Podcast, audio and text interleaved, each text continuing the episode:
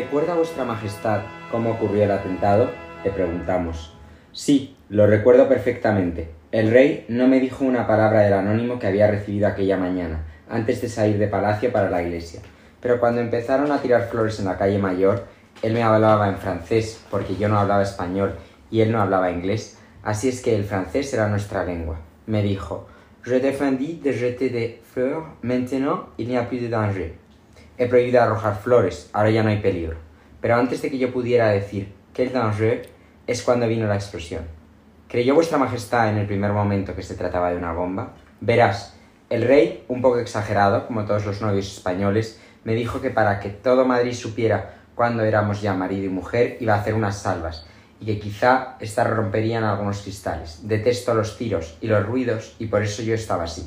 La reina hace ademán de taparse los oídos. Pasó un momento, y como no se producían salvas de artillería, me dije, nada, se han olvidado, gracias a Dios. No me dio tiempo a preguntar al rey a qué peligro se refería, porque me encontré dentro de una nube negra y comencé a oír gritos. Entonces comprendí que algo terrible había pasado. Para tener más libertad había tirado mi manto en el asiento de enfrente y las ventanas de la carroza iban abiertas. El pobre lacayo que marchaba al lado fue muerto en la explosión y la sangre de su cabeza cayó sobre mi manto. El rey creyó en el primer momento que yo estaba herida, pero no. Con estas palabras que hemos extraído del libro de Marino Gómez Santos, La Reina Victoria Eugenia de Cerca, empezamos este programa sobre un episodio que, aunque parezca anecdótico, eh, creo que ha sido la boda real española que más ríos de tinta ha generado y que hoy generaría yo creo bastante expectación. bueno, tenemos a dos invitados ya veteranos. Eh, por un lado, Enrique Aznar. Hola Enrique. ¿Qué tal, Manu? ¿Cómo estás? Muy bien, bienvenido. Muchas y gracias. a su derecha está Ramón Redondo. Hola Ramón. Hola, buenas tardes a todos. Bueno, eh, lo primero, mm, hemos empezado con el tema del atentado porque creo que es lo más evidente, ¿no? Dentro de esta boda y sobre todo por esa frase, frase eh, final que me parece muy interesante cuando dice lo de, lo de, el rey creyó que yo estaba herida, pero no. Y realmente cabría pensar si de esa boda ella no salió bastante herida, ¿no? Como, como creo que es exactamente lo que ocurrió. Y por supuesto la monarquía española, porque al final el veneno en la sangre, ¿no? Que llamaba Ricardo de la Cierva, pues lo, lo trajo Victoria Eugenia. Vamos a empezar un poco con su infancia y ya hemos hablado mucho de la infancia de Alfonso XIII, así que un poco la infancia de, de Victoria Eugenia, Ramón. Sí, bueno, pues yo creo que es importante apuntar que nació en la que era la residencia favorita de su abuela, que era Balmoral, que no es una residencia histórica de la corona inglesa, sino que la compró el príncipe el príncipe eh, pues, Alberto. Alberto, perdón, sí, el príncipe Alberto. Eh, y que además es curioso porque después de... Con el dinero de la reina Victoria, coma. La, la siguiente persona que, de esa real que nació en ese castillo fue eh, la princesa Margarita. Eh, Mm. algo así como Qué bueno. 50 o 30 años después, sí. Y nada, pues yo creo que hay que resaltar, quizás es interesante decir que Victoria Eugenia era la hija pequeña de la hija pequeña de la reina Victoria, a la cual estaba muy unida y a la cual le hizo prometer una vez en vida que nunca se separaría de ella. De hecho, eh, una cosa que me hace muchas veces es que mantuvo apartamentos en Kensington durante toda su vida. Mm.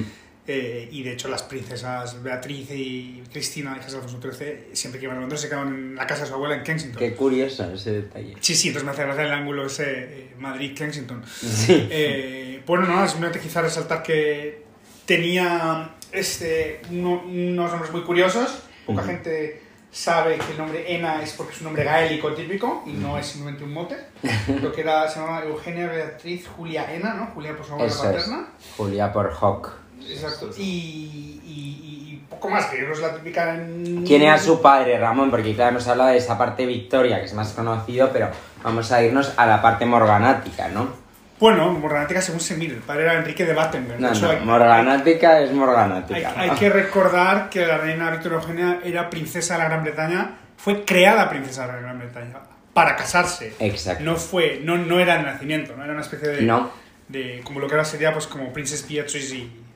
Bueno, no, lo que pasa es que, claro, el tema con la reina Victoria es que tenía una situación un poco rara, que efectivamente se parece un poco a esa situación que has comentado, pero que realmente el problema que tienen se parece más al de al de las hijas de Luisa Fife, el hijo de Eduard- la hija de Eduardo VII, que su abuelo quiso que eh, dos, dos niñas, eh, o sea, un chico y una chica nacidas de una línea matrilineal, o sea, por vía de mujer, fueran princesas, que es la anomalía que se produjo aquí cuando Eduardo VII, antes de la boda, la hace Alteza Real. Que dicen, con eso queda al mismo nivel. Mm, no. Bueno, princesa de Gran Bretaña, igual que hicieron príncipe de Gran Bretaña al duque de Edimburgo mucho después de casarse. Claro, pero este- esto lo discutimos en el programa del Duque de Edimburgo, que a mí se me pareció gravísimo, porque qué tipo de hombre cede su dignidad de príncipe con la que nació, príncipe de Grecia y Dinamarca, para ser eh, teniente coronel Philip Mountbatten y que luego te creen príncipe de la gran, o sea, príncipe británico, Gran no de la Gran Bretaña, porque en realidad es British Prince. Bueno, pero volviendo a la línea argumental principal, y perdón que que se ha distraído, eh, fue, fue la, la- la hija pequeña de la hija pequeña, y yo creo que es un componente un poco como de ñoña y mimada, que eh, en mi opinión arrastró el resto de su vida como arrastramos todos nuestra infancia, ¿no? Ella, ellos lo pasaron muy mal a la muerte de la reina Victoria, porque claro, pasaron de 100 a 0. O sea, la realidad fue que vivían directamente conectados al trono y eso en un momento dado se cayó, ¿no? Cuando muere la reina Victoria en 1901.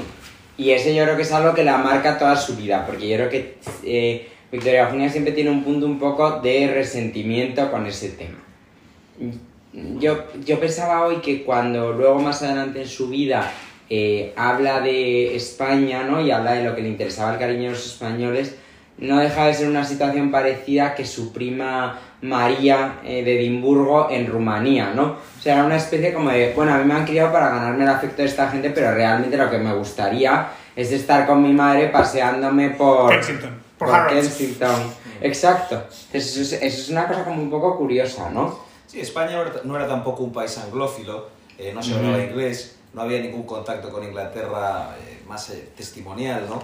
Está la- Bueno, tu anécdota, ¿no? Sí, está la anécdota de Churchill y Alfonso XIII, ¿no? que, que- que decía Alfonso XIII, lo dijo Churchill Alfonso XIII, eh, Majestad, ¿qui- ¿quién cree que hay en España anglófilo? Y dijo, pues eh, mi chofer y yo, ¿no? Entonces, eh, pues era un poco... Pero sí es verdad que España no tenía grandes, eh, grandes eh, uniones culturales con, con, con Gran Bretaña, que además se la culpaba de todo el desastre de Trafalgar y demás, el tema Gibraltar, el tema anterior no de Menorca, entonces siempre, siempre de las islas en general, de- Ingla- con Inglaterra no teníamos mucho contacto, y entonces eso también, y las clases, digamos, con las que trataban, ¿no? Tampoco eran anglófilas, sino eran francófilas, si se quiere, ¿no? Pero, eh, Y la regente no era, yo creo que mucho y la regente era austríaca, claro. Entonces es Después que, de la guerra todavía más. Y después de la guerra todavía más. Entonces no, no tuvo tampoco ella una posición fácil en España, yo creo, de adaptación, ¿no?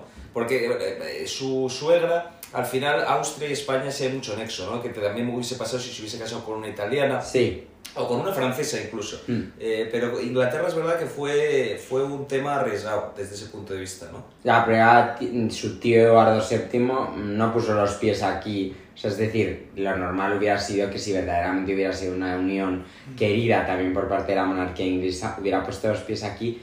Pero es verdad que llegamos a ese tema espinoso un poco de que realmente la juventud, o sea, la infancia de la reina Victoria fue una infancia de una princesa mm, protestante destinada a casarse con un príncipe alemán Mm. como muchas de sus primas, ¿no? Yo creo. Sí, totalmente. Eh, así es. Es verdad que su tía estaba casada con el zar de Rusia, ¿no? Si no recuerdo mal, la hermana de su padre era la... ¿Y su prima hermana? En realidad, Bueno, y su prima hermana. es En realidad su prim, o sea, en realidad sería su su mm, bueno, su prima hermana efectivamente, pero es su tía abuela, o sea, es la hermana de Alejandro de Battenberg, eh, Exactamente. le- perdón, de Alejandro de Hesse del Ring, María de Hesse del Ring es la que Se era casa yo creo con Alejandro II, ¿no? eso es Que es abuelo de, de Nicolás eh, II. Exactamente. Entonces, bueno, tenía ese nexo ruso y demás, ¿no? Pero sí es verdad que al final estaba destinada a un príncipe alemán, posiblemente. Bueno, pero por esas carambolas del destino, yo creo que esta gente que había sido criada y había Mm. nacido para casarse en el seno de la familia real acabó aquí, eh, probablemente porque no tenían ningún sitio mejor en el que acabar, ¿no? Sí. Bueno, yo creo que eso está claro. O sea, supongo que cuando en ese, en ese viaje por Europa, ¿no? Con vistas a casarse, porque por fin Alfonso XIII había podido salir de Europa después de que la reina María Cristina le dijo que, que no podía viajar hasta que no cumpliera la mayoría de edad. Mm. Y siempre y cuando su hermana se quedara en España, porque ponían el ejemplo de cuando murió Humberto I de Italia, Víctor Manuel eh, III estaba en, en Egipto, en un crucero, y tuvo que volver rápidamente a, a Italia. Entonces, ella ya le, le deja viajar y es cuando se produce esa cosa que siempre cuenta mal Federico, Federico se cree que es que se hizo un sorteo en ABC, o sea, una encuesta en ABC. Yo entiendo que mm, es difícil enterarse de todas las cosas, pero es muy curioso porque en realidad lo que pasó es que ABC presentó las princesas que iba conociendo para ver qué nos parecía. Yo no sé si realmente luego ganó Victoria Bueno, pero Eugenia. la, la propia Victoria Eugenia decía que la candidata number one era su prima Patricia de Conot. Claro, que es la tonta que se casó con el Ramsey. Esa, esa sí que cumplió ese papel inglés, que es lo que les ha perdido. Ese, ese estilo reina madre, o sea, ese estilo de... eh, con casarte con un inglés medio, medio de nuestro mundo nos sirve. Sí, bueno, al final los ingleses yo creo que en ese sentido, yo creo que siempre han tenido quizá un, un complejo original de que, Sí. son, de que son alemanes, son alemanes muy elegantes y siempre han querido casarse con alemanes menos elegantes porque se, se consideraban menos elegantes que las realezas eh, europeas, yo creo, porque no ha habido grandes bodas en la, en la familia real. No, y de hecho, yo creo que em, la, la boda de Patricia de Connaught, ¿no? Bueno, desde la hija de la reina Victoria, la princesa Luisa, ¿no? Eh, em, que se casó con, con, con, un, con un marqués futuro duque inglés, ya a partir de ahí yo creo que la monarquía británica se abrió hacia lo que realmente le apetecía, que era casarse con ingleses y seguir viviendo esa vida eh, inglesa. ñoña, esa, bueno, en realidad ñoña digo por la parte de las princesas, porque no tenía ningún tipo de aliciente. Y Patricia de Connaught decidió que, bueno, que a ella le daba igual ser reina de España, que ella quería casarse con el capitán de marina inglés y aguantarle las borracheras. O sea, pues te quiero decir, me parece muy curioso. Si se hubiera casado con Patricia de Connaught, hubiera hecho mejor boda, la verdad. ¿Quién? Eh, Alfonso XIII, porque no tendríamos hoy la hemofilia y, y realmente eso hubiera sido así, porque Patricia de Connaught no podía claro. portar, eso, no podía ser portadora y luego aparte no era de una familia morganática, con lo cual eh, a todos los efectos hubiera sido mejor boda, porque como tampoco se puede decir que esta fuera muy feliz, pues verdad. No, y, sobre todo, que luego también, al hilo de lo que comentabas, que claro, también venía, es- como dices tú bien, eh, venía, digamos, eh, pues prevenida un poco de España, si quieres, porque no gustó la boda a su suegra ni a la corte de Alfonso XIII. No. Entonces ya es que se juntaba todo, ¿no? Es un país que te es ajeno, una cultura a la que los ingleses eran indiferentes, más allá pues de los hispanistas. en el mejor de los casos. Sí, En el mejor- mejor. En el mejor de los casos. y que bueno y que luego toda la literatura inglesa pues desde eh, Stirling Maxwell y toda esta gente pues te- tenías como eh, esa sensación de España como, como un país eh, de 18 Orientalista, sí, Carmen, oriental exacto, entonces, Sí, exacto. lo que dicen de cuando Enrique de Battenberg, el padre de la reina Victoria, entonces eh, princesa, viene a España, o sea, viene a España de viaje hacia, mm, no sé, no sé a dónde iría, siempre se pone esa, eso que le mando en una carta, te mando unos abanicos y yo siempre digo, esto lo ponen como si fuera que el padre le gusta España, el padre de la reina Victoria Eugenia, No, en realidad no, era como, voy a Afganistán y te llevo un Pero vete tú a saber si no es la típica mentira, como la que se Obviamente. María tenía carrera, o que Urdangarín era Altos nieto de San Sebastián de Berriozar, ¿no? Sí, no es la típica trola como para que la gente diga, ay, mira qué gracia, se ha cumplido el destino. Pero es mentira. Es mentira, Lo damos como si hubiésemos oído en la sexta. Falso. Sí. Sí, sí. Hay una anécdota que recoge Gerard Noé en el libro que me ha gustado mucho de la reina Victoria Eugenia Niña, que fue que cuando se casó Jorge V con María de Tec, le habían dicho cuando entraba a la iglesia, que era una de las niñas que llevaba, bueno, las arras, ¿no? Que llevaba, pues no sé, lo que lleven las niñas en Inglaterra en las bodas, o simplemente iba de rosa y muy mona. Y le habían dicho en su casa que no, que en la iglesia no se hablaba. Entonces, bueno, parece ser que ella entra en la iglesia con el resto de sus primas, con su abuela, la reina Victoria.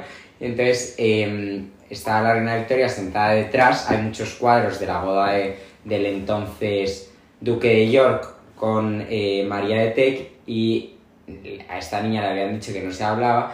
Y cuando el, el, no sé, el obispo correspondiente empezó la ceremonia, se dio la vuelta a su abuela y le dijo, abuela, ese señor está hablando. Entonces, me parece una anécdota como muy divertida, que yo creo que esa, esa sí que es cierta en realidad. Y, y muestra un poco que ese candor que tuvo la reina Victoria en, en la infancia, desde luego, no se desarrolló en, en momentos posteriores, ¿no? Volvemos a Alfonso XIII, va a ese palacio de Buckingham y en un baile conoce a las dos primas, la que no le hace caso que es Patricia de Connaught, y a eh, Victoria Eugenia. Y yo lo que nunca he llegado a saber es realmente qué le llamó la atención de Victoria Eugenia, ¿no? Yo creo que hay una historia oficial que es lo de que él le pidió su si coleccionaba postales y ella le dijo que sí y él le mandó postales. Bueno, yo creo que para los estándares de la época era una mujer guapa. Eso sí. Yo recuerdo a mi abuelo decía, ¿no? Eh, Le dijo una vez al conde de Barcelona que su madre es la mujer más guapa de Europa. Bueno, hoy nos parecería horrible, pero entonces sí era guapa, ¿no? Sí. Y yo creo que cumplía con los requisitos que tenía que cumplir una mujer de rey, ¿no? Y aparte él De tenía- rey en general, no sé si del rey de España. Sobre todo ese. Claro. Eh, Él tenía 19 ya 17 y creo que estaba actuó como muy... Muy a huevo, ¿no? Como muy casi... Pero ahí se ve una afirmación de su personalidad, porque ahí, ahí está claro que a Alfonso XIII nadie le decía nada, ni su madre, ¿no? Porque su madre hubiera querido que se casara con una prima suya austriaca y fin, ¿no? O sea, realmente él sí que puso los huevos sobre la mesa y dijo, quiero que sea esta chica, o sea, quiero que Sí. sea esta princesa. Sí, nadie le tosía, ¿no? Al final él fue rey desde, desde su nacimiento, que eso lo, lo- también, volviendo a Churchill, pero él tiene un, Churchill tiene un libro muy bueno que se llama eh, Grandes Contemporáneos, que Ujú. hace como pequeñas biografías de personajes que él conoció, por ejemplo es muy interesante su, su biografía de Hitler, Ujú. eh, y uno de los que hace es de Alfonso XIII, y empieza el, el- el- o sea, empieza el, la biografía diciendo como, dice, to be a king and nothing but a king, ¿no? Como que eso fue, eso fue todo lo que Su fue vida, Alfonso XIII, sí, sí, sí, sí, es Entonces, verdad. pues al final tuvo una vida complicada desde el punto de vista de, de darle opinión en un momento en el que todos los monárquicos, pues eh, si el rey decía que la tierra era plana, pues era plana, ¿no? Entonces, Exacto. pues al final eh, eh, tampoco, tampoco tenía nadie que le llevase la contraria, quiero decir. No, yo creo que ni su madre. Entonces, bueno, él empieza a mandar las postales, yo creo que Victoria Eugenia no, no, no tiende a concretar nada, o sea que no, no sabe muy bien qué va a pasar. Eh, es cuando entra la figura, que yo no sé hasta qué punto esto fue así o es más un romanticismo, el marqués de Villalobar, la emperatriz Eugenia, como una serie de gente eh, española en Inglaterra que, no voy a decir conspira, pero que sí que favorece ese, ese matrimonio, ¿no? Lo cual es curioso, ¿no? Porque al final eh, esta eh, Montijo debería ser más, eh, bueno, y su padre lo era, ¿no? Afrancesada, ¿no? Más Sí, que, sí. pero sí, es curioso que siempre, siempre se ha hablado de eso, ¿no? De cómo ella favoreció esa, esa boda, que puede ser, no lo sé. La verdad es que no... Yo soy como un poco, un poco escéptico. Yo soy un poco escéptico, pero vamos, que te quiero decir que es, es posible que, que sea tal y, como, tal y como decís. O sea, luego por otro lado sí que es verdad que hay un punto que me parece muy interesante que es este punto de cuando ya el noviazgo es más o menos oficial y sencillamente van a casarse, eh, donde ocurre la petición, entre comillas, o la petición de forma particular, es en casa de Federica de Hannover, ¿no? En Villamorisco, en, en Biarritz. Que ahora es un parque que se puede visitar. Ah, sí, la- el de la casa de, de Federica de Hannover. Federica de Hannover, que es muy gracioso porque comparte nombre con la madre de nuestra reina y es, y es tía abuela suya, en realidad. Y me parece muy interesante este personaje porque Federica de Hannover es una señora que se casó con un señor que era pues el típico chambelán alemán de turno y la reina Victoria se llevaba muy bien con ella y entonces nada, vivían también en, pues, en unos Grace and Favor apartment en Kensington y eh, tuvo una hija con este señor que está enterrada en la capilla de San Jorge de Windsor. O sea, es una señora muy inglesa, claro, al final no dejaba de ser Hanover y no dejaba de ser princesa británica. Claro. Su, su abuelo... Príncipes de la Gran Bretaña. Exacto, duque de Cumberland, ¿no? Que por eso Cumberland Lodge en, en Gemunden, ¿no? ¿Cómo se llama este sitio tan elegante que este pobre Ernesto de Hanover están siempre deteniéndole? No. Es Gemunden, ¿no? Eh, bueno, Marienburg, es su castillo. No, ese es el de Alemania, pero luego en, en Austria Ah, cierto, sí. tienen Gemunden, que era lo que- donde se fueron cuando los Hannover se fueron al exilio Sí. después del año 66. Y a mí me gusta mucho ese personaje como de Celestina, que está muy cerca de la frontera de España, y creo es que era el único cerca de la frontera de España, el único personaje real que tenía una casa abierta. Yo creo que no hay mucho más, ¿no? Y que debía favores a la casa real inglesa, claro. Cierto. Al final, eso es interesante. Cuando se casan la reina Victoria ya no está en el poder, es decir, ha muerto en 1901 y está su hijo Eduardo VII, con lo cual hay también yo creo que un cambio, ¿no? Tal vez si su abuela hubiera estado en el trono todavía, no hubiera muerto, las cosas hubieran sido de otra manera para Victoria Eugenia, ¿no?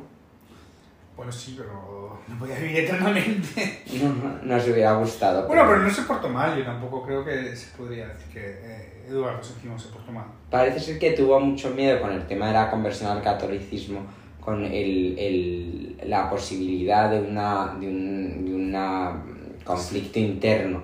En ese sentido, ella renunció a sus derechos, o sea, cuando están en vía Moriscoa, bueno, pues ya piden la mano y ya se produce, yo creo que como todo el íter oficial, ¿no? Eh, conoce a su suegra, lo primero, ¿no? Que debía ser una imagen bastante sorprendente, ¿no? El contraste entre Londres y el Miramar de la reina madre. Ya no Bueno, sí, de hecho ella se convierte al catolicismo en Miramar.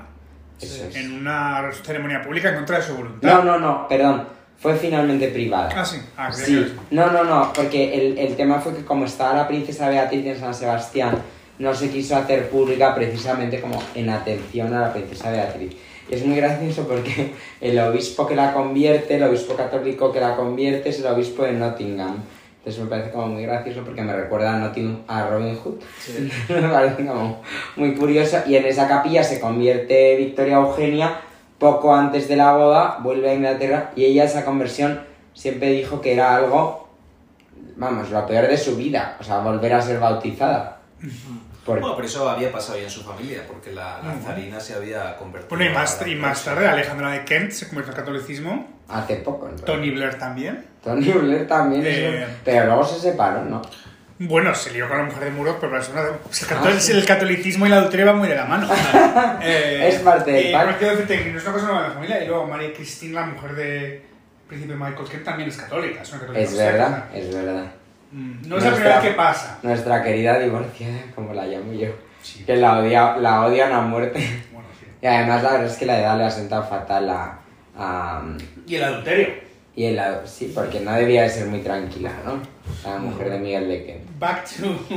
Bueno, volvamos a- al, al tema principal. Es, es verdad que lo de la conversión y ya en años posteriores de su vida lo ve como algo bastante traumático y, y yo creo que también es verdad que es que, claro, como que debía ser bastante aparatoso todo porque, por supuesto, no fue pública, pero el ABC tiene una crónica que es como, pues no sé, como tres columnas de periódico en la que vienen todo tipo de detalles sobre, eh, sobre el tema.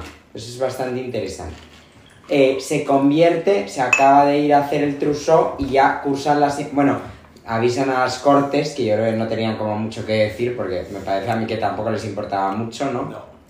Y se alza el... Bueno, está la famosa, la famosa intervención del diputado republicano de la época, que le llamaban la mejor felicidad de los novios, pero fuera de España. Ay, es verdad, sí, sí. Que, y, y realmente yo no sé hasta qué punto... Al final vivieron fuera de España y sin felicidad, con lo cual casi más le hubiera valido. Sí, sí. Lo que hizo, el republicano. Yo creo que se alzó un poco ese tema de del tema de matrimonios desiguales, eh, la pragmática de Carlos III, y fue por lo que eh, Eduardo VII elevó a su sobrina a Alteza Real. Que también una cosa un poco surrealista de estas que hacen los ingleses, que es como. eh, no. O sea, bajo mi punto de vista es como, no, no, no pasas de 0 a 100 en nada. O sea, me parece un error gravísimo, vamos, ese, ese punto. Sí, son pra- pragmáticos en ese sentido. Eh, lo necesitaba y pues ya está. Eh, Sí. Un, un papel, lo firmo. ¿Dónde está el papel, ¿Dónde está no? el papel, no? Que necesitan los españoles para que Hay tal. una cosa muy bonita que poca gente conoce. Cuando la reina Victoria Eugenia viene para casarse, viene desde el norte en tren Mm, y se cae en el Pardo. ¿Es verdad? Pero le construyen un apeadero en el plantío que sigue existiendo. Ah, el apeadero Y sí que es muy bonito porque yo durante años que vivía por ahí Vale. iba a correr con mi padre y siempre decía, qué bonito este apeadero con unas columnas, a ti que te gusta la arqueología royal, Sí. con unas columnas preciosas de hierro fundido, Ay, de capiteles compuestos, qué bonito. una monada pequeña y yo no me lo explicaba y luego me di cuenta que era el apeadero que le hicieron a la reina Doc, un poco como los, como los arcos del triunfo que hacían en Roma, o, Claro. o incluso con la reina Alfonso XII, entonces... Ella lo primero que quiso hacer fue llevar flores a la princesa Asturias, la hermana de Alfonso XIII, que había muerto en 1904, y luego se fue al Pardo. Por eso el apeadero está hecho como justo Un para... plantío. Exacto. Que que es a medio camino, ¿no? Precisamente de, de Sí, ambos entre el par de de pie probablemente, sí. Exacto. Digamos que para la boda, yo creo que Madrid, yo creo que ha sido la boda más interesante desde todos los puntos de vista, yo creo que de, de los últimos 150 años. eh, no solo porque realmente fue la última boda con un personaje de sangre real, porque luego la boda de Isabel Alfonsa de Borbón se casó con un señor que era un conde polaco y al final no era más que eso. Entonces es la última, yo creo que como gran boda eh, realmente mm, de Estado, entre Sí. comillas, ¿no? Si es que se puede utilizar esa Bueno, y que cambió, que cambió la ciudad. No hay que olvidar que los grandes hoteles de Madrid emanan todos de aquella boda. Sí, del desastre que fue Acomodarnos en acomodarnos en aquella boda. Entonces digamos que la reina Victoria, bien, o sea, bueno, pasa ese tiempo entre el compromiso oficial y la boda, pues haciendo su trousseau, que además yo creo que también hubo movida con el trousseau porque lo encargó en París y a lo mejor lo debería haber encargado en, en Inglaterra, hubo bastante problema con eso. Le tocó la ceremonia de la conversión traumática y ya voló, como si dijéramos a, o sea, bueno, fue, mejor dicho, a Inglaterra y ya de vuelta fue el apeadero precisamente del plantío y un Madrid en el que ya había gente esperando esta boda, ya estaban los invitados oficiales, que yo siempre digo, de segunda. Muy de segunda, porque los de Inglaterra mandaron a los príncipes de Gales y, y es que luego vamos a leer la lista de invitados, pero vamos, mm, realmente bastante regular, ¿no? No sé si hay algo que sobre, sobre este tema, sobre cómo se alojaron los invitados en, en las casas de los grandes, quisierais comentar. Bueno, no, es simplemente decir. O sea, como era daba un poco cuenta del Madrid pueblerino que era entonces, porque Pues no había un era, hotel. Madrid, Madrid lo era, exactamente. Claro. Bueno, había algún hotel, pero el, el Hotel Europa de la Puerta del Sol, que sería con baño compartido y esas cosas. Que se asignaba a cada, baño. a cada invitado, según su rango, un chaperón, Sí, ¿no? sí. eh, y no es un niño marichalar, eh, que les guiaba por la ciudad y en cuya casa se quedaban, ¿no? Pues no sé si los eh, príncipes Gales se quedarían en casa de Medina Pues Celi. exactamente fue así y así vamos analizando personajes y eh, casa nobiliaria que les acogió. El archiduque Francisco Fernando de Austria en el Palacio de Denia.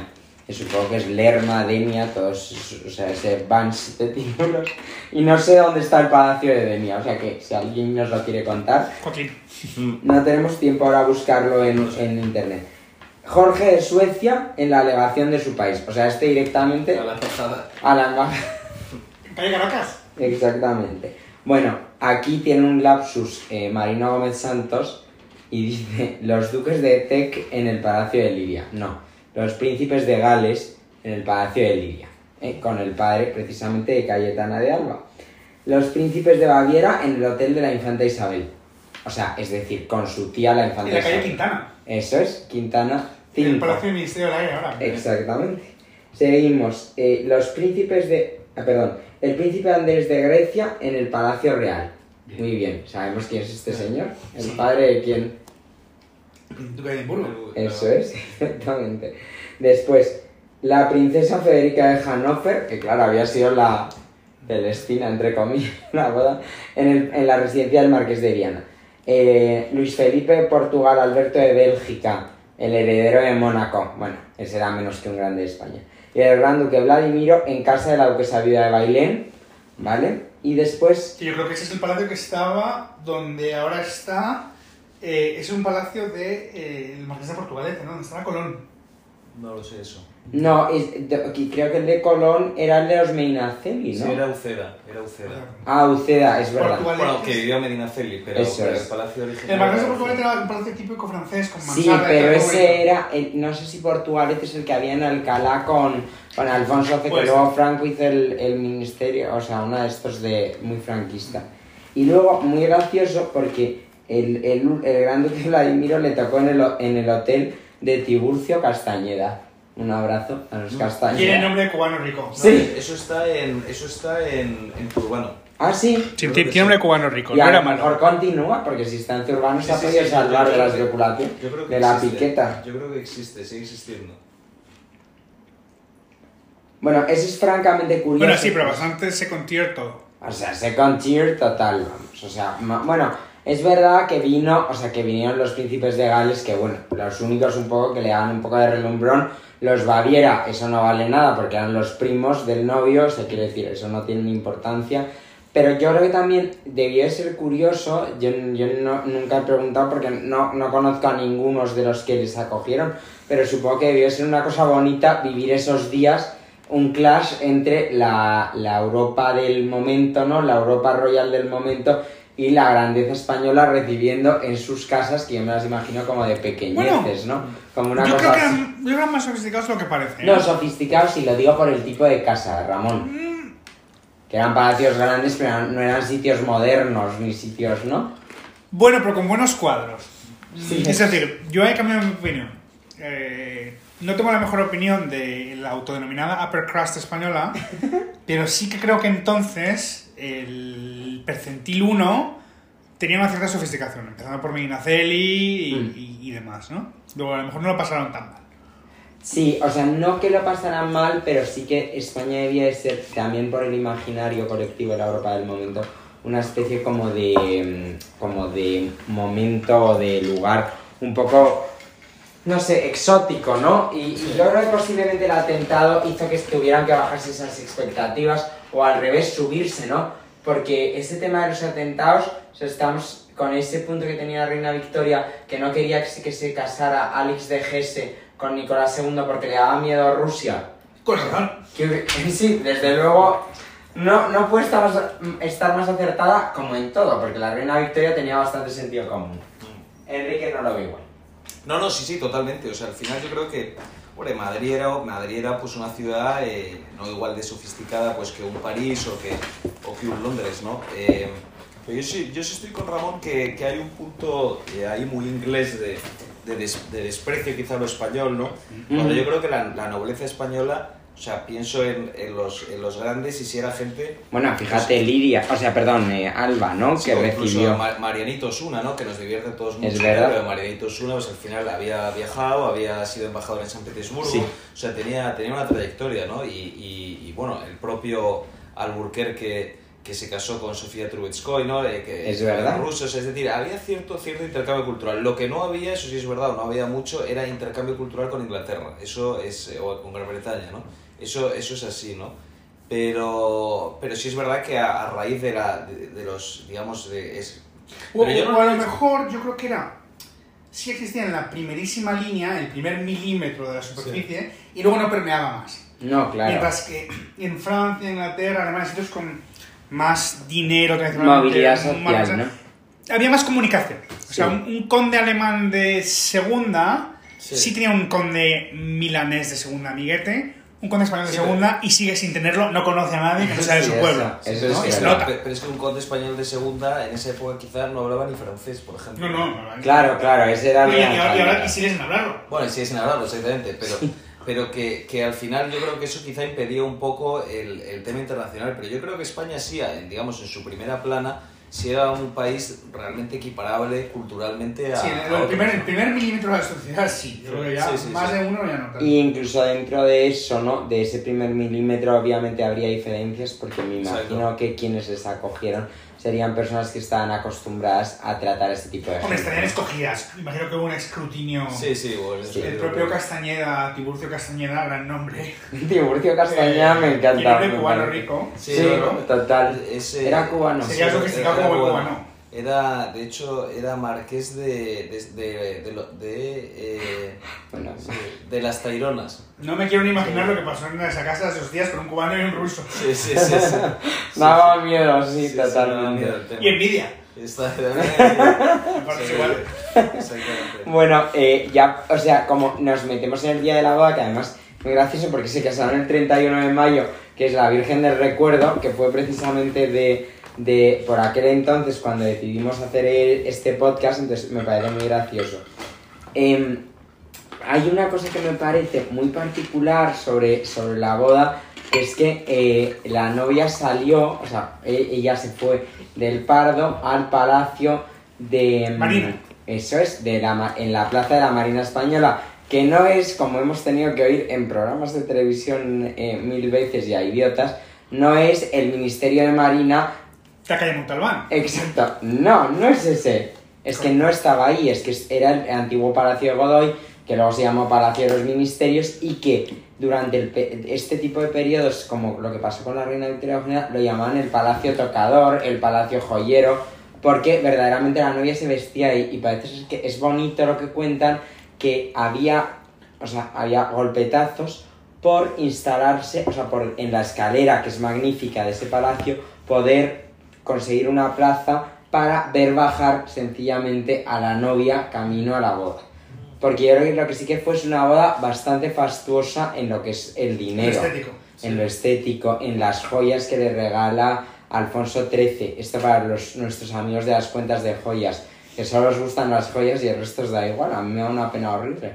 Pero esas piedras que os gustan tanto, pues ya sabéis que muchas de ellas las regaló Alfonso XIII y cabría preguntarse también un poco, que la verdad es que fue lo que reconstituyó un poco el joyero real español, porque María Cristina tampoco creo que tuviera mucha cosa. No, No parece, no, no tenía un rosario. Un rosario. un- algún rosario de, de diamantes. No, y ta- también hay que pensar que fue... No, miento, y un broche que lo tiene la, la baronesa Thyssen. Ay, es verdad, precioso. Un, un corsage. Sí, sí. O sea, uno del estómago, sí. Sí, sí. Es verdad. No, y además muy gracioso porque a Vanessa Thyssen se lo ponía en alguna ocasión para verles ahí. Claro. Me parece divertido. Sí, sí. Para que lo vean. Sí, sí, sí.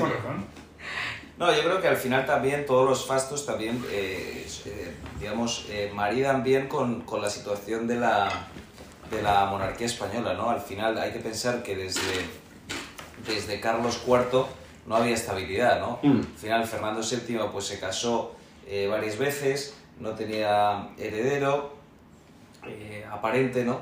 Eh, La sociedad no tenía ese punto romántico que tuvo Exacto. luego, con lo cual las bodas no importaban mucho. y de- exacto, y al final Isabel II se casó con el primo ahí, me, pues... eh, Rápido, en palacio. Rápido y mal. Rápido y Rápido, mal. mal seguro. Eh, eh, entonces, bueno, al final yo creo que fue la primera boda, digamos, con una dinastía más o menos consolidada y con, y con digamos, un- una suerte de intento de, Bueno, de proporcionar seriedad al tema. y a lo mejor la pérdida de Cuba y Filipinas era muy reciente y hacía falta un acto público que uniese al país en torno a algo. Sí, ¿no? sí, sí, está claro. Eh, igual que en... Después de la muerte de, de la princesa de Asturias y de esa infausta boda también. Y de, y de tantas otras cosas que Sí, habían pasado pero- en esos 20 años anteriores, pero quizá Sí. fue el primer momento de alegría pública después de mm, 15 años de mala suerte, ¿no? Total, y, y además es que ni siquiera la anterior boda que fue la de la princesa de Asturias, como se casaba con Carlos de Borbón dos Sicilias, pues al Abuelo final, del rey Juan Carlos, el hijo del carlista. Abuelo de Juan Carlos. Abuelo del rey Juan Carlos, efectivamente. efectivamente. ¿A vos Rejo Caras por qué, perdón? Con Luisa de Orleans, Ah, bueno, claro, el sí, sí, segundo claro, matrimonio. Sí, sí, claro, claro, claro. Sí, sí. Claro, entonces es verdad que eso sorprende un poco porque realmente ese matrimonio fue desastroso. Casi nos cuesta eh, Madrid en llamas porque evidentemente no estaban de acuerdo. A mí me parece bien que se casara con el hijo de un carlista. Sí. Pero vamos, María Cristina también los tenía cuadrados, ¿eh? También pensar una cosa que, vamos, ya os digo, eh, teoría mía eh, gratis et amore, ¿no? Pero eh, es verdad que A ver lo que va a decir. que Alfonso, Alfonso XII varias veces dijo en cartas a la gente que él si no hubiese sido rey le hubiese encantado ser, que es, es curioso, ¿no? Catedrático de Derecho Constitucional, porque le encantaba lo de la Constitución y todo.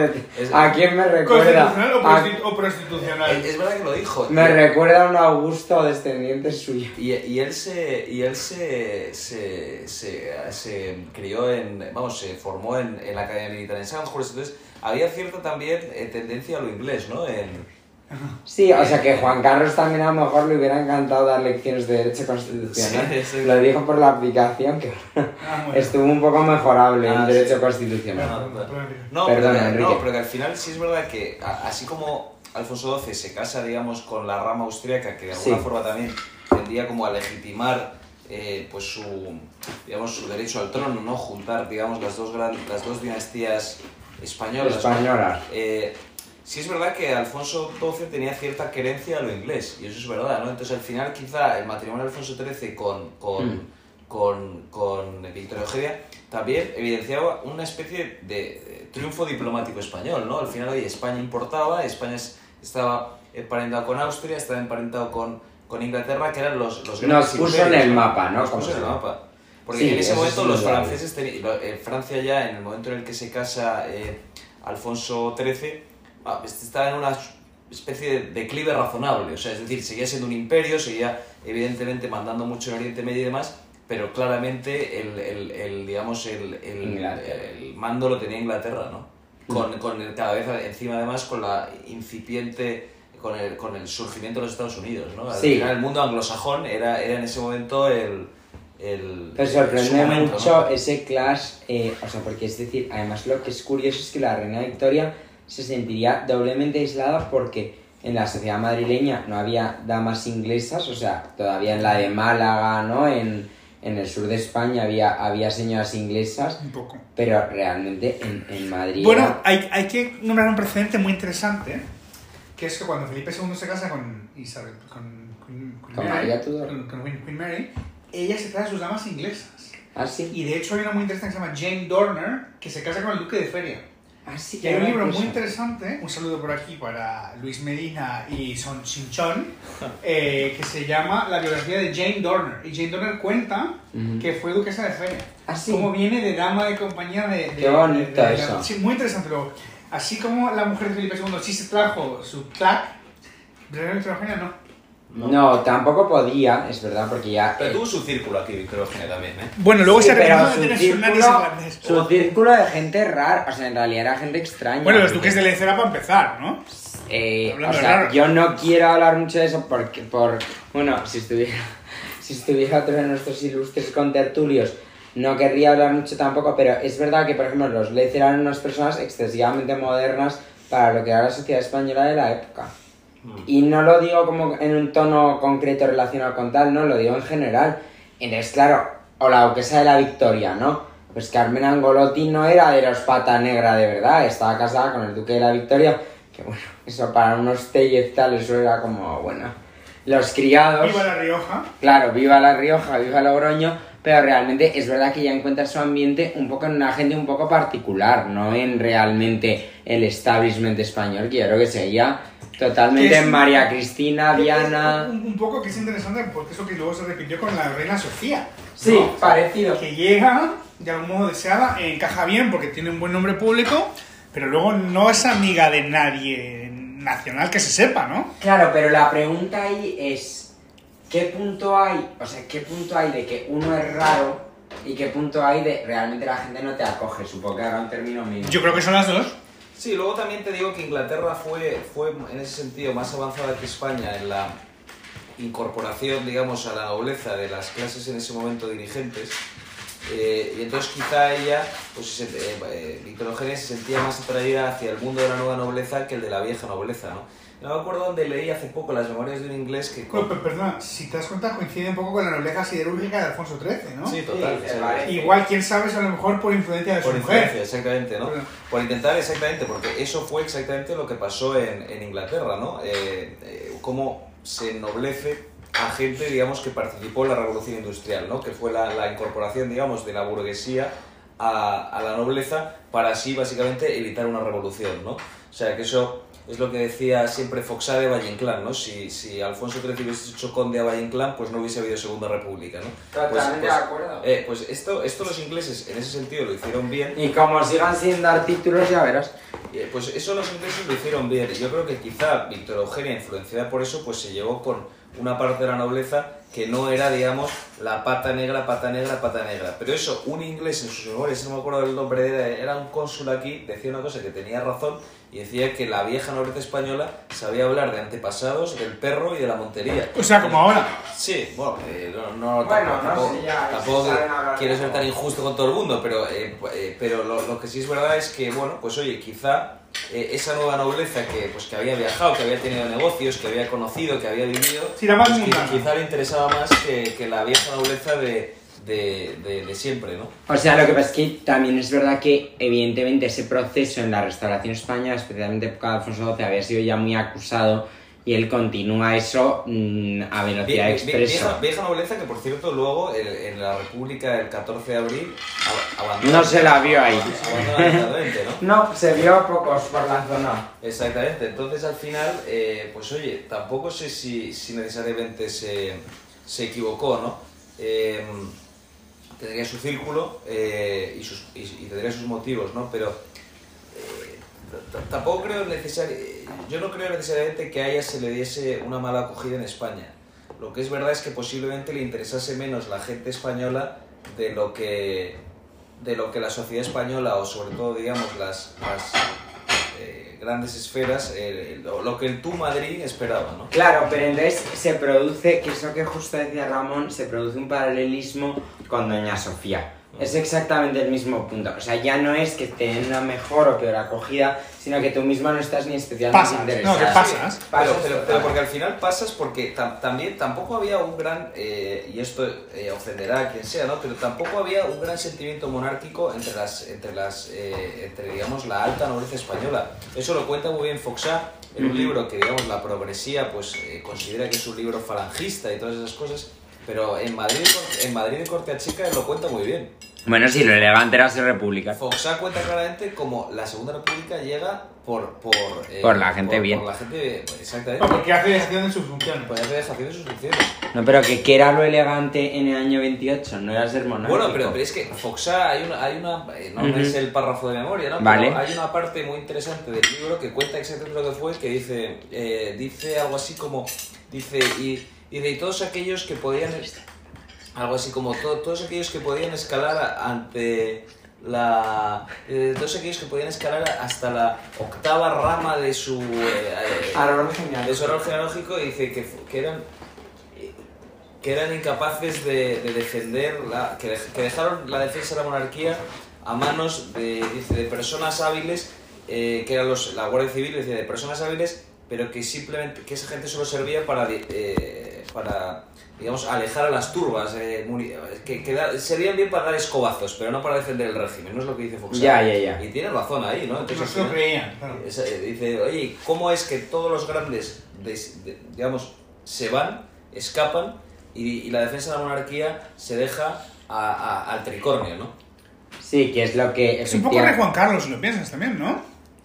Juan Carlos ha sido siempre muy... O eh, mezclado, ¿no? Yo ya no sé. Yo creo que lo que sí que a lo mejor le pasa a Juan Carlos más es como que hay una clase como elegante en decadencia que le defiende. em, yo es esa sensación como sociológica que me da.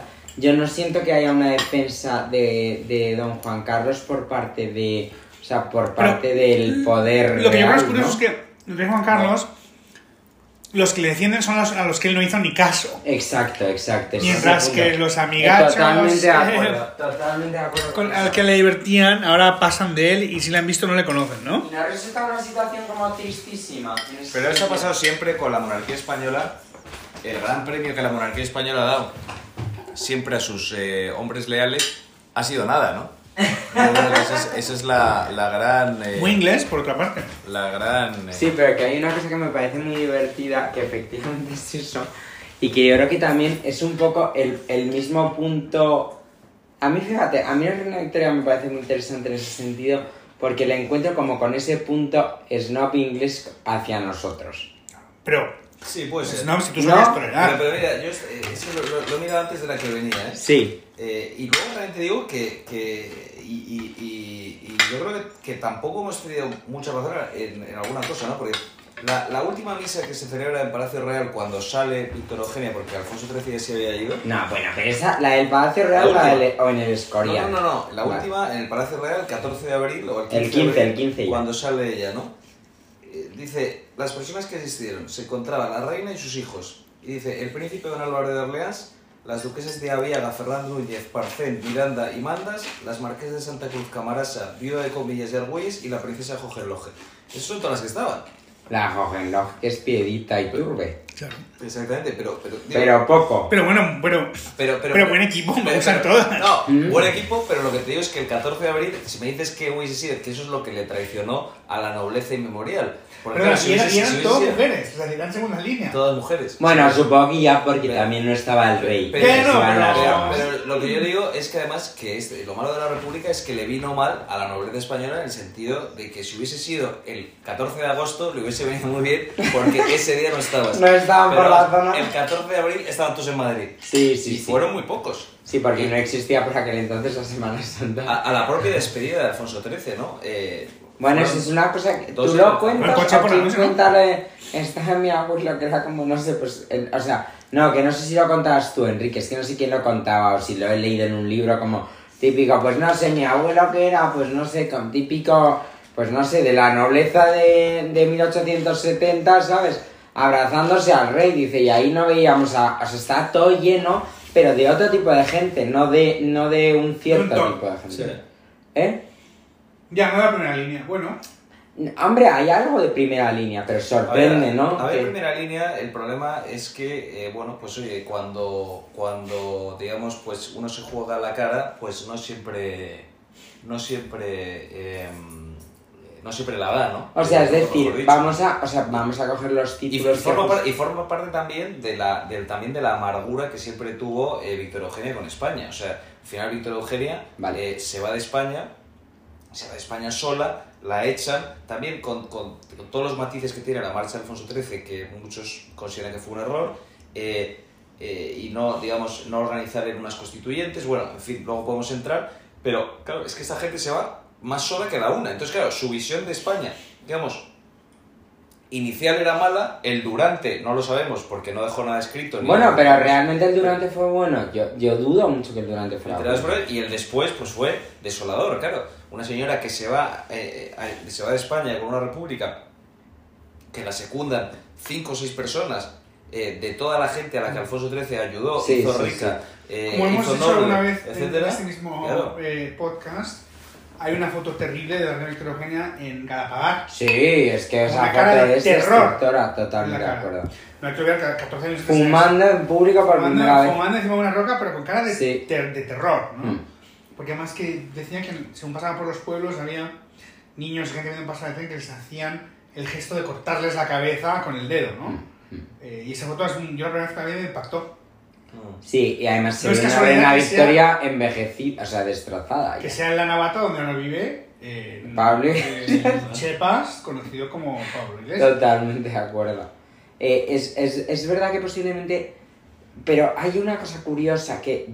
O sea, para volver a esto, que es que es verdad que lo que ella dice, lo de... El día de la... O sea, ¿qué va a decirme usted de un país que el día de mi boda me recibe con una bomba, no? O sea, eso lo dice en una entrevista a la televisión francesa. Bueno, pero es una cosa un poco inglesa suya, porque dice, sí, y luego a tu eh, sobrino lo maten, le pero quieren bastante. tanto que le volaron por los aires pescando con sus. O sea, es el típico esnovismo inglés de, mira, Sí. chico, mira un poco a tus madres solteras sin dientes de Manchester antes de criticar eh, la SRG, ¿no? Ya, ya, Pues ya, esto ya. es un poco igual. O sea, Sí, lo que pasa es que hay un... O sea, que sí que es verdad que ahí...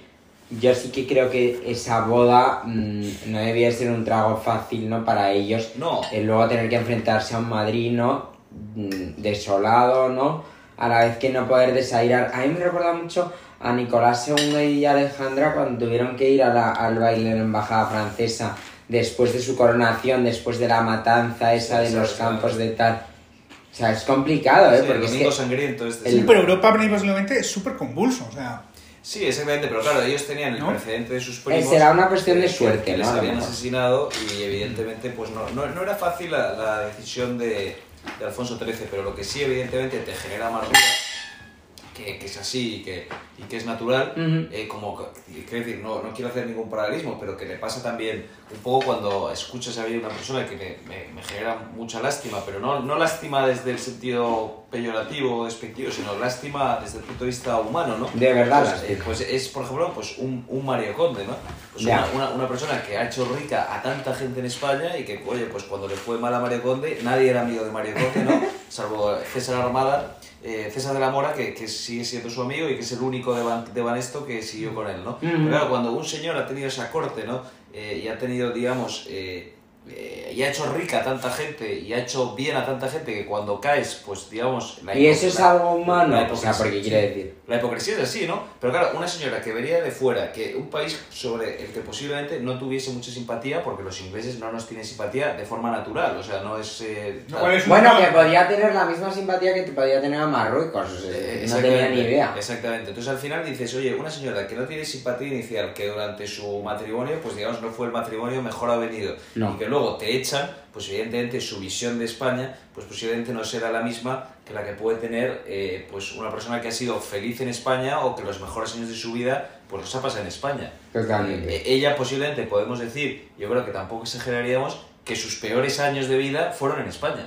Sí, o sea, para Fue- mí... Sí, pero no estoy muy seguro, la verdad. No sabemos cómo le fue en Lausanne. No Eh, pero yo creo que es verdad, o sea, cuando ella viene para el bautizo de Felipe VI, Mm, Volví a España después de cuántos tiempos? De- de- 37 años. Claro. Claro, pero yo creo que realmente ahí lo que tiene esto es realmente, yo es mi visión, ¿eh? Como que ella tiene muy bien compartimentado lo que es lo que yo tengo que hacer, porque es mi deber como, pues no sé, como haríamos nosotros como profesionales, ¿no? De lo que realmente pienso. Es decir, para ella su deber profesional era que la monarquía volviera a España, que no sé qué, no sé cuántos tal, pero realmente yo no creo que ella tuviera un interés particular en volver a España.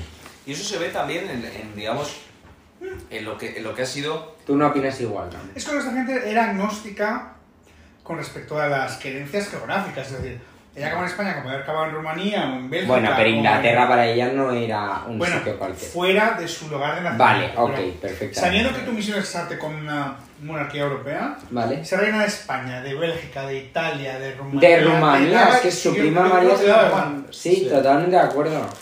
Sí, de España en ese sentido le da igual, pero también eh, al final también te digo que su que también se ve en, en su involucración incluso en, en las cosas de España, en la vida pública de España, su propia abuela se había involucrado bastante, eh, había- eso lo ha explicado bien Roberto Villagarcía en el libro este que acaba de publicar en Sí. 1917, cómo eh, la reina Victoria quitaba y ponía y le daba igual, cuando te hablan en España de la restauración, pues le daba igual que si ganaba Gladstone y no le gustaba Gladstone, ponía Asquith y le, daba, le importaba... o sea, te- te- quiero decir con esto, que Victoria Eugenia, desde un punto de vista histórico, y oye, estamos haciendo un Mm. podcast sobre ella, pero desde un punto de vista histórico, admitiréis conmigo Es que irrelevante. es irrelevante. Sí. Irrelevante Sí, no, es eso que por es- supuesto. Es, es un tema anecdótico. Anecdótico total, que al final Totalmente. Victoria Eugenia pasó sin pena ni gloria por, por la historia de España, así como otras reinas no han pasado. eh, ah, eh, o sea, España no ha sido un país No, pero ella fue discreta, yo creo para eso, ¿no? Sí, pero oye, pues al final España ha tenido a Bárbara de Bonanza, Doña Virtudes, o sea, ha habido reinas en España, ¿no? Y que se han conocido, Isabel de Farnesio, o sea,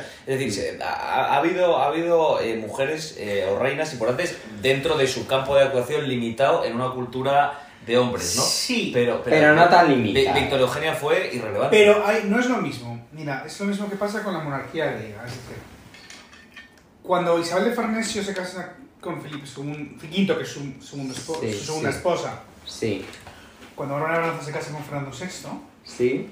España estaba más cerca del corazón de Europa que estaba España en 1906 cuando se casa Sí. Victoria Eugenia con Vale. Ok. Luego yo sí creo que la monarquía sirve tanto en el caso de Alfonso XIII como en el caso de Grecia Sí, para atraer a estos países periféricos al corazón del meollo, ¿entiendes? Sí, y además. Luego que no creo que es comparar peras con peras o manzanas con manzanas, que dirían la botella a Isabel de Farnesio No, es verdad. con Victoria Eugenia. España era un lugar mucho más exótico para Victoria Eugenia en el 1906 que España para Isabel de Farnesio en 1720. Sí, sí, porque para, para la segunda era un sitio más y para la primera era un sitio con más. España en interés. 1700 era core y en 1900 no. No, exacto. Bueno, pero porque también te digo una cosa, que es que España en ese momento, eh, digamos, tampoco aprovechó el, el, digamos, el, el momento en el que tú estás, por así decirlo, aliado con Gran Bretaña para llevar a cabo una política exterior que hubiese sido positiva para España, ¿no? Por poner un ejemplo, en África, ¿no?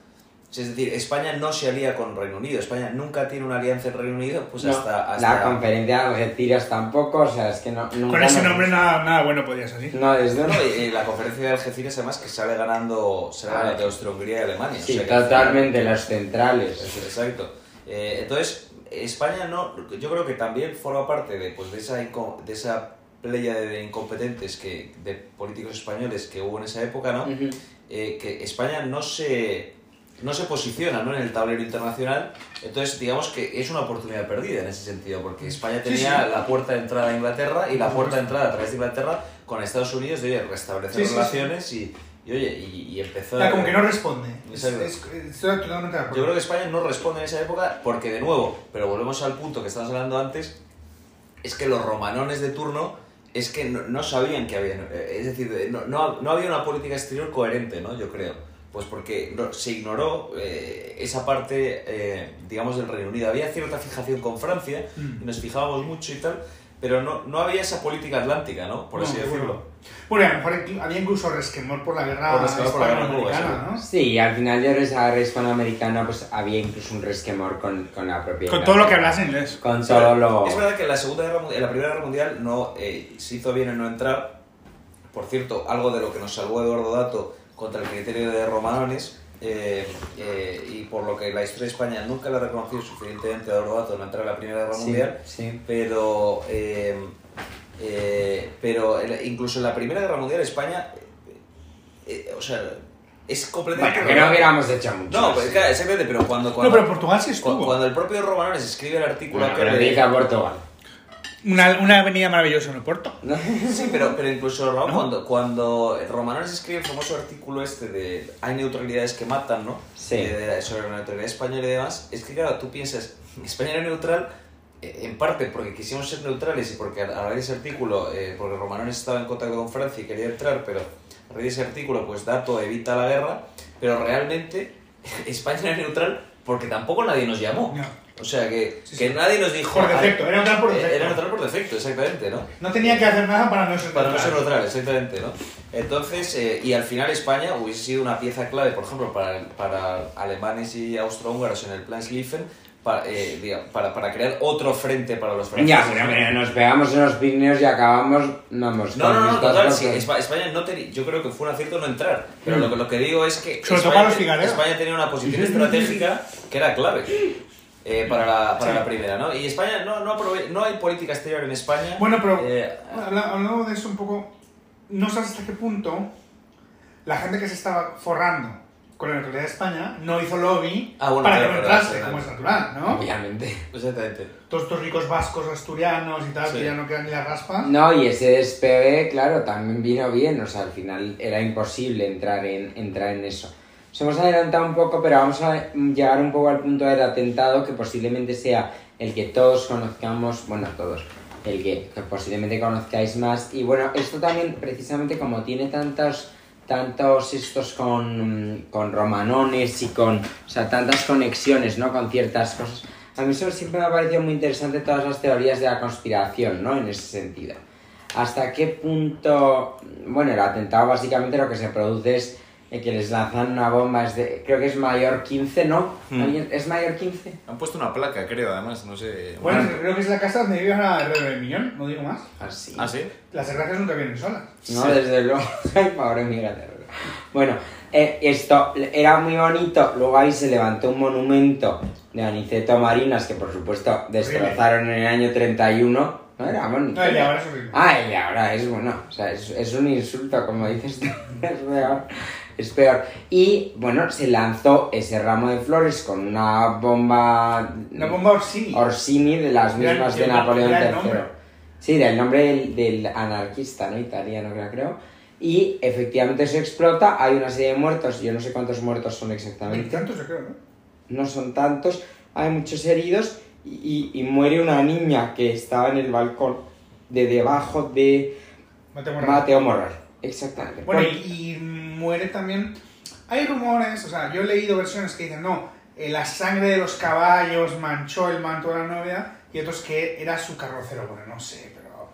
Eh, desde luego hay muertos, hay vidas humanas que cuestan, ¿no? hay vidas humanas que cuestan y luego también hay esa especie como de teoría de la conspiración posterior al atentado acerca de eh, Mateo, Mor- Mateo Morral apareció muerto en Guadalajara cerca de las fincas de los romanones, no sé qué, o sea, hay cosas ahí bastante interesantes, yo creo, muy, muy conspiran, no sé si es conspiranoico, no sé si realmente, a mí no sé, a mí es una cosa que siempre me llama la atención, no sé si es que creo que los atentados al final son suerte y realmente es fácil cometer, una- cometer un atentado, ¿no?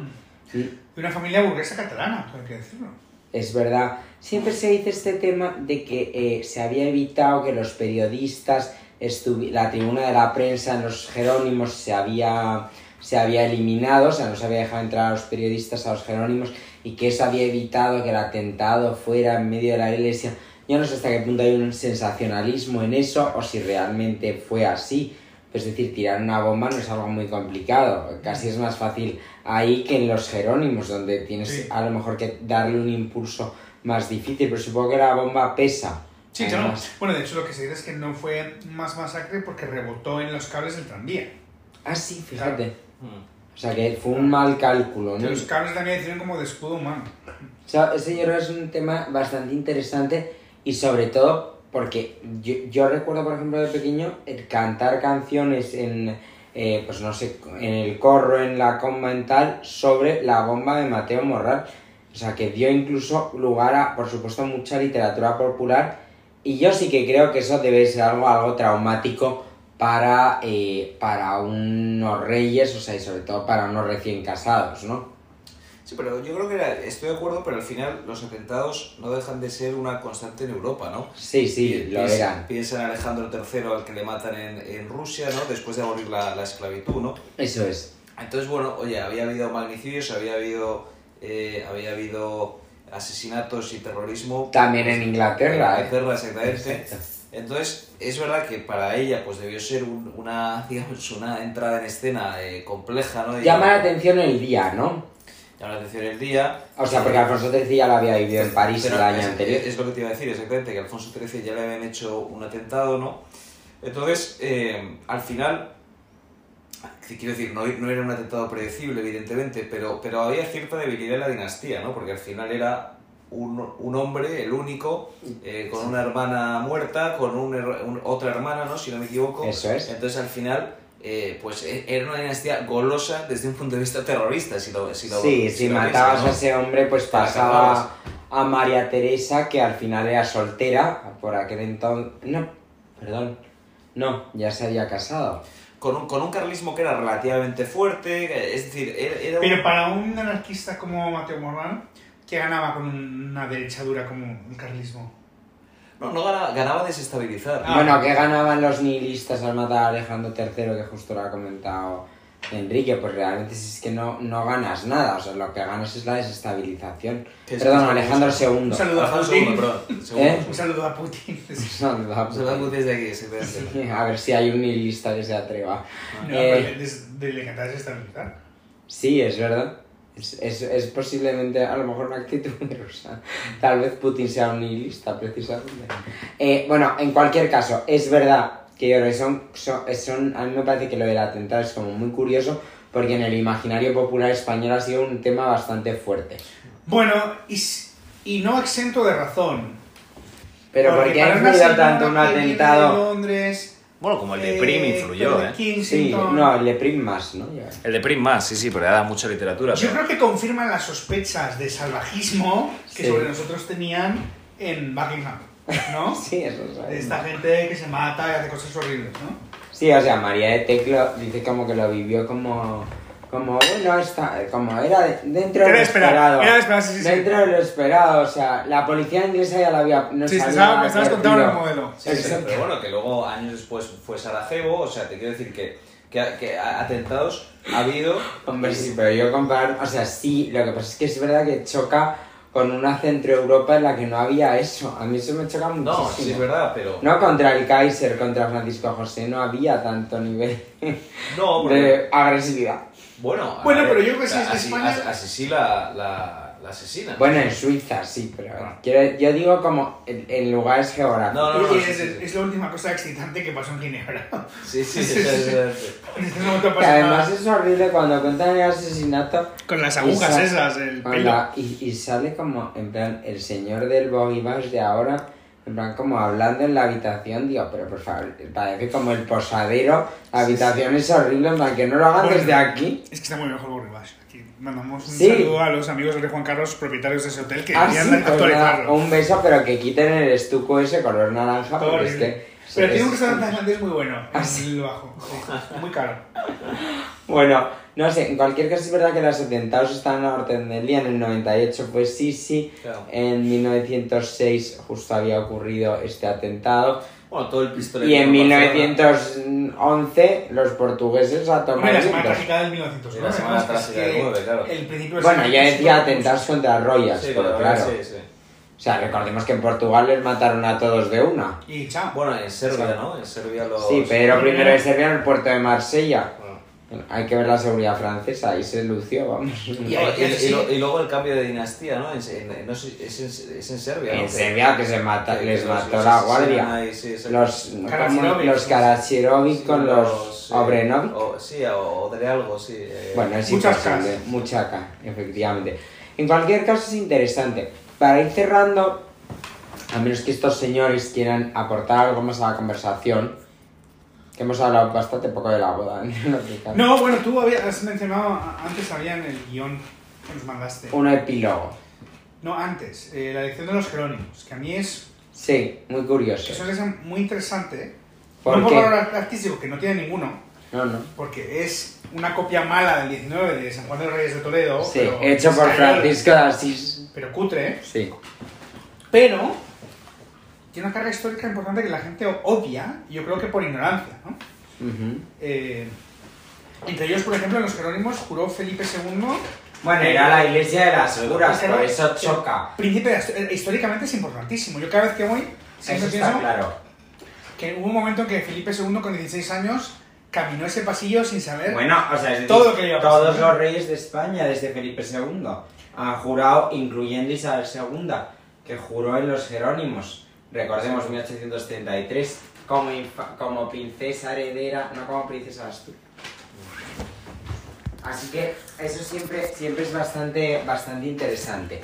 Em, Sí que creo que me gustaría ya como por aportar un poco lo último y de cierre, yo creo que esa elección de los canónimos pasó, pesó efectivamente ese tema, ese tema histórico, pero quería traer, yo este tema lo elegido también porque hay una canción de Celia Gámez, que es con la que vamos a cerrar el podcast, que se llama El perdón de las flores, es una canción que, que es de una revista que precisamente habla del atentado. Entonces es una especie de canción como alegórica de este atentado. Y entonces a mí lo que me gusta muchísimo es que en, en el, eh, cuando ya se restauró la monarquía en España, ya con Juan Carlos, esa canción la cantan en no sé qué teatro y la cantan delante de los condes de Barcelona. Y entonces cuenta Celia Gámez que el conde de Barcelona se puso a llorar, Bueno, que bajó luego a dar las gracias. Celia Ce- Ce- Gámez que había estado con su Celia Gámez, entre otras cosas, eh, Había estado con su padre, vamos. bailarines estuvo el Marqués de Pedroso de Lara,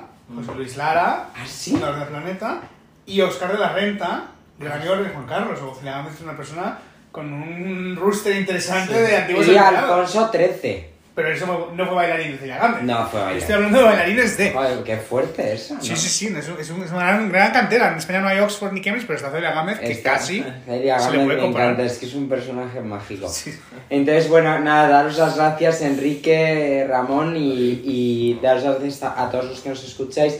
Ha sido un año complicado, ha habido muchos cambios en, en el podcast, pero, pero bueno, continuaremos. Y, y nada, os dejamos con Celia Gámez. Un fuerte abrazo.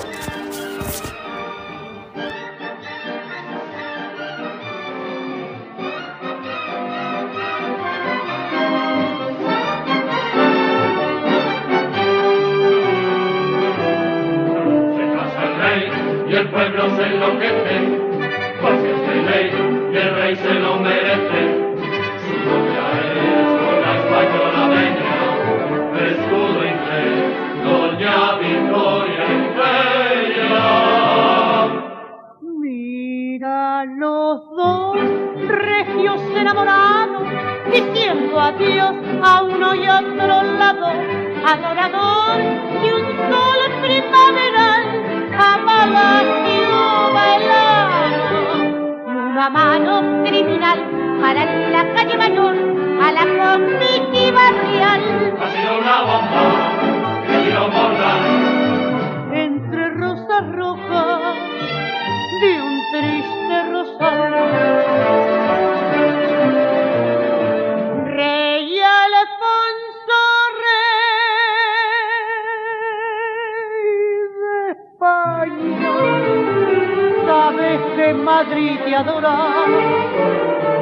la que te acompaña de nuestra reina y señora. Él doña las flores, una malva que no tiene y que mis rosas mejores han de estar a lo que ordene. Que le perdone al arminio este de sangre manchado. Era muy blanco cariño, reina, y de rojo lo han sembrado.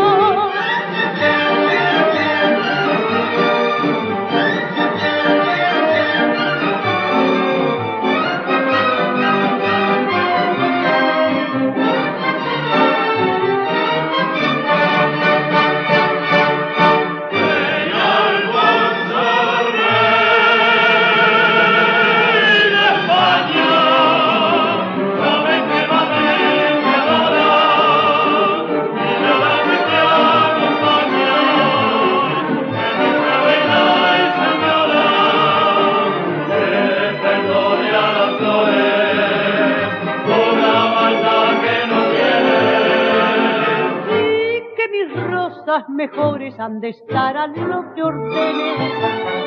Dele perdone al Arminio que este de sangre manchado era muy blanco el cariño.